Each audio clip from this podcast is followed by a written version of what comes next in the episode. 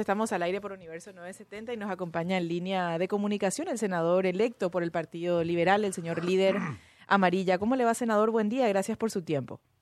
Muy buenos días, Cintia, al señor Liviere, también a toda la audiencia de la radio. ¿Qué tenemos que hacer, senador, para que acepte una invitación nuestra a un programa en por escrito, varias veces ya. de forma digital. Sí, por eh, WhatsApp, por llamada. Mensajito de texto, de voz. ¿Cómo, cómo? ¿Cuándo nos vas a honrar con tu presencia?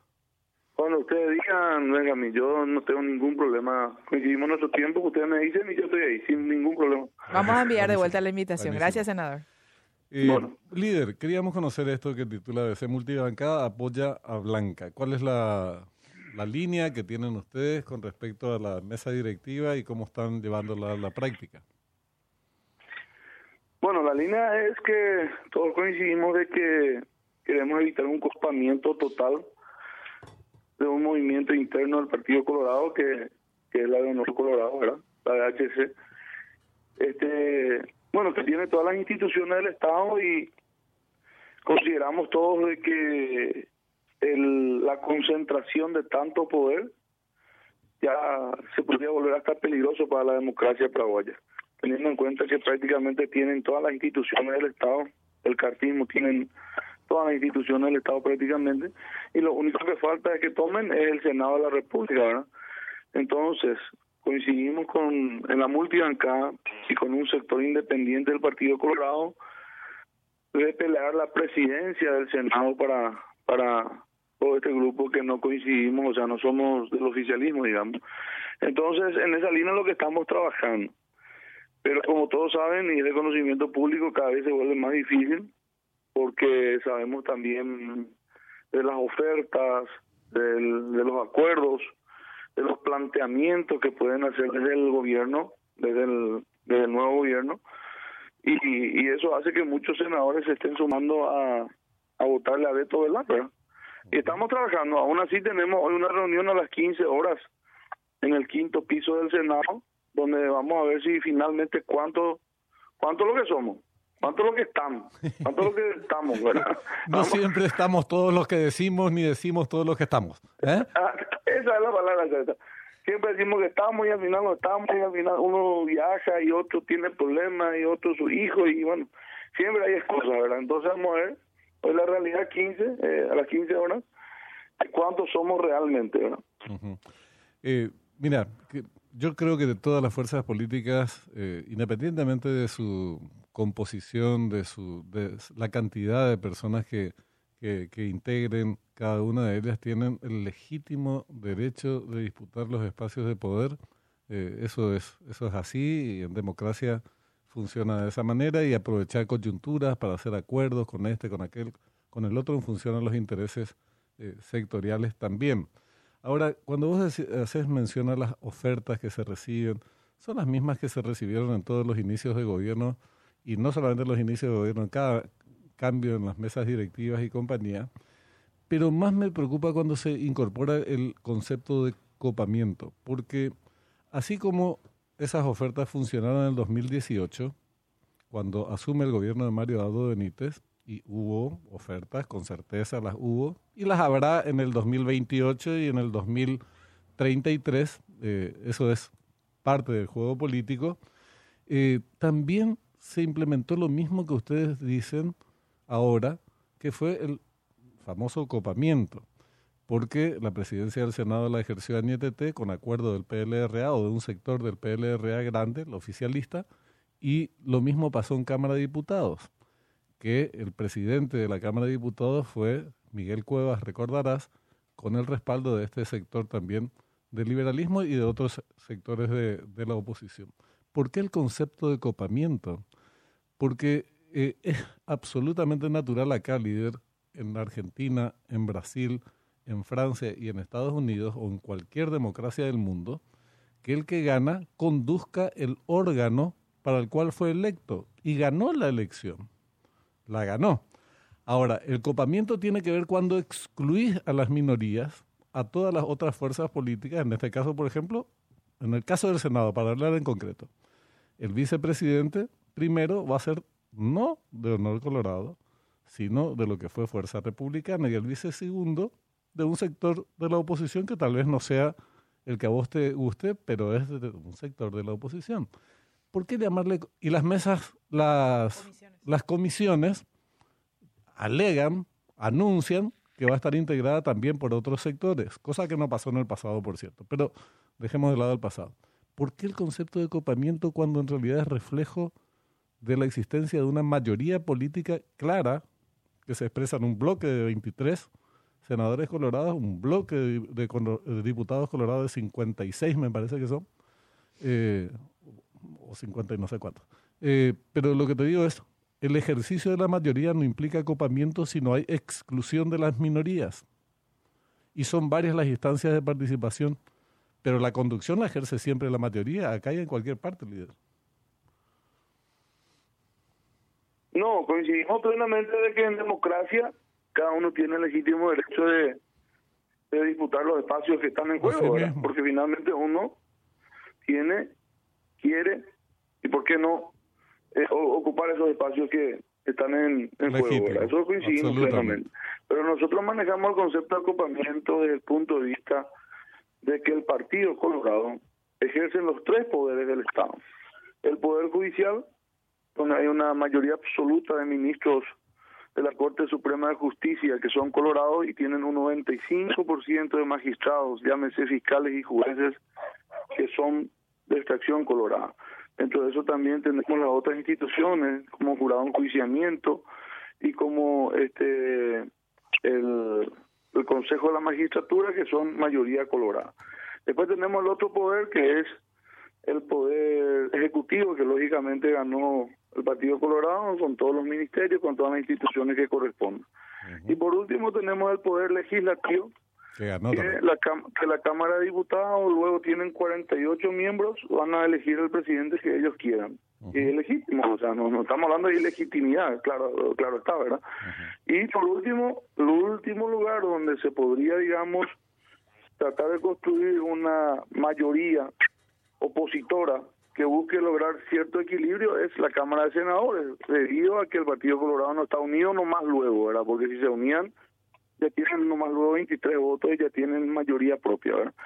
Entonces, eh, como hay esta posibilidad, entonces dijimos nosotros que nos juntemos la multibancada con un sector del Partido Colorado, hagamos una mayoría, que no estamos con el oficialismo, y lograr el famoso equilibrio de poder establecido en el artículo 3 de la Constitución Nacional que habla del mutuo control y que habla del equilibrio y que habla del pluralismo y todo ese tipo de conceptos que está establecido en la Constitución Nacional, donde en resumidas cuentas dice que este es muy bueno para la democracia que no solamente un sector político maneje todo el país y todas las instituciones del Estado, eso es lo que habla la Constitución Nacional y queríamos nosotros, al hacer esta, este movimiento, esta jugada, este acuerdo, lograr darle cumplimiento a ese artículo de la Constitución Nacional. No estamos hablando de ilegitimidad, este nadie habla de que sea ilegítimo o no, estamos hablando nomás de que definitivamente el cartismo con esta institución, con el copamiento, con el Senado en sus manos, ahí sí ya se puede hablar de un copamiento total de las instituciones del Estado. Pero te quiero decir algo.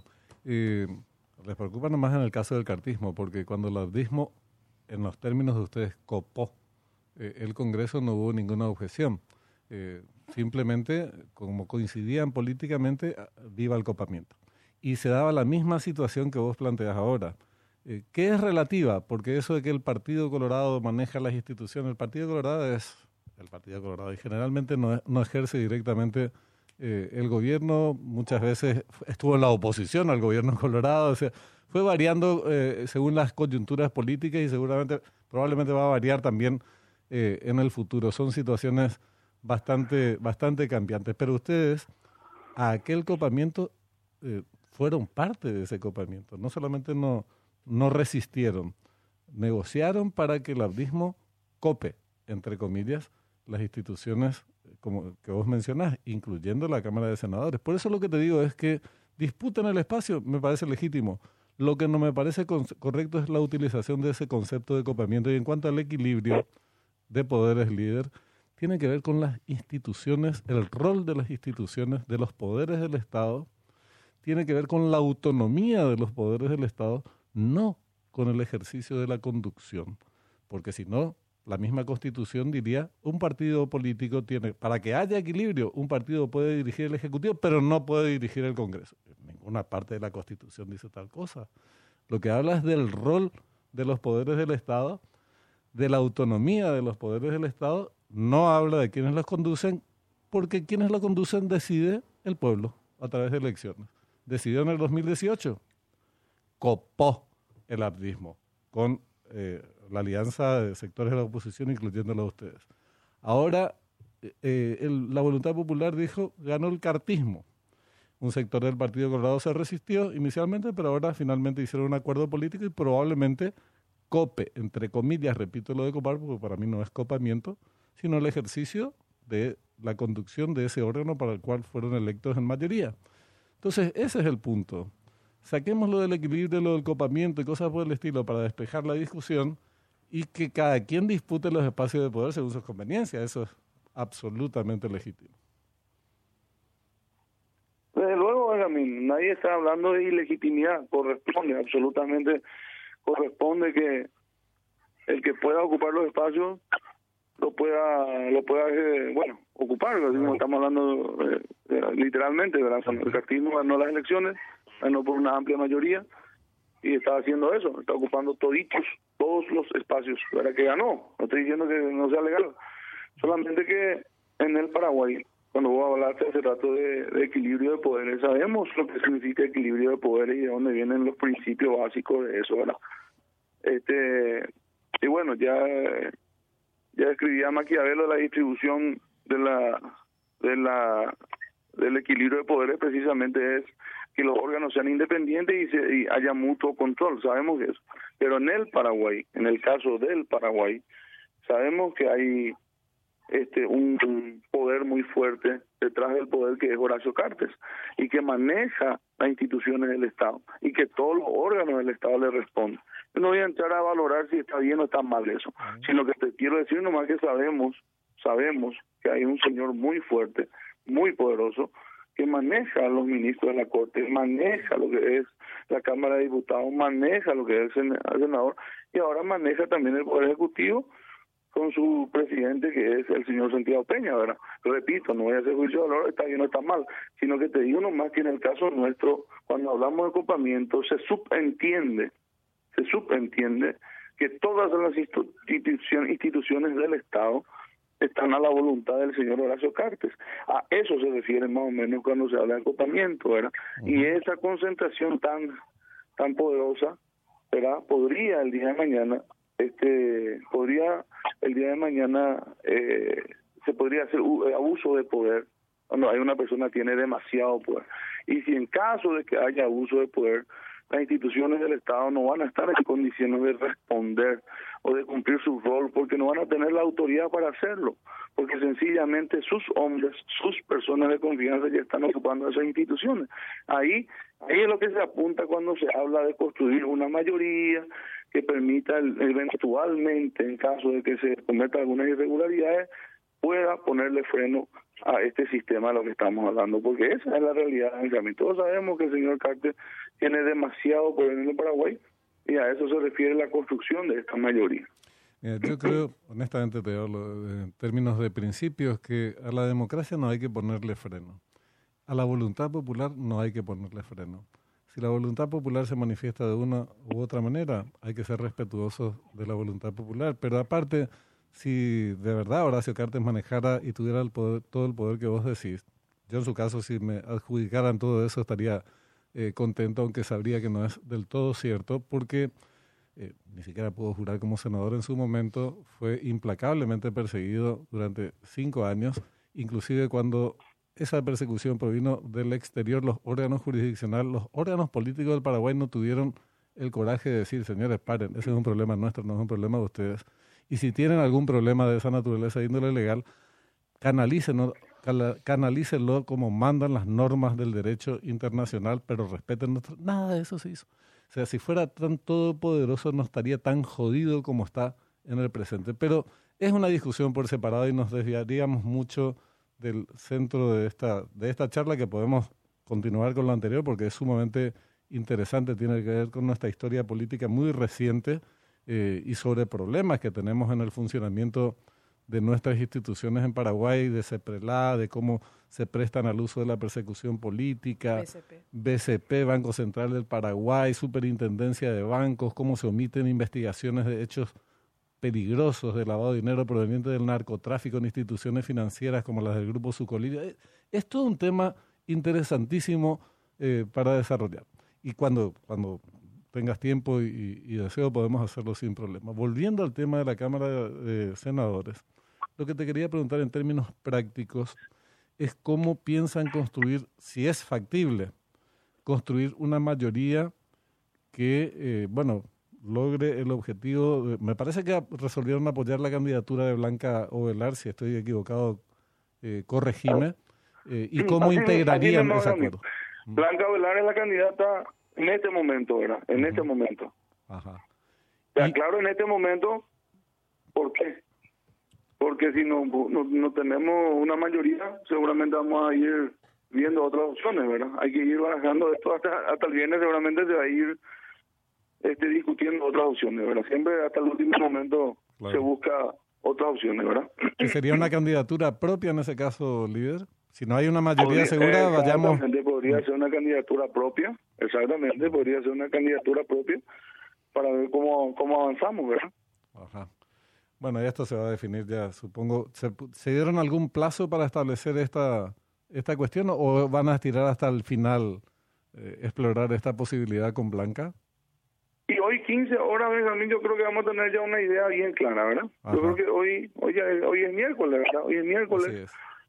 Yo creo que ya, ya vamos a saber cómo están las cosas, ¿verdad? ¿Quiénes están?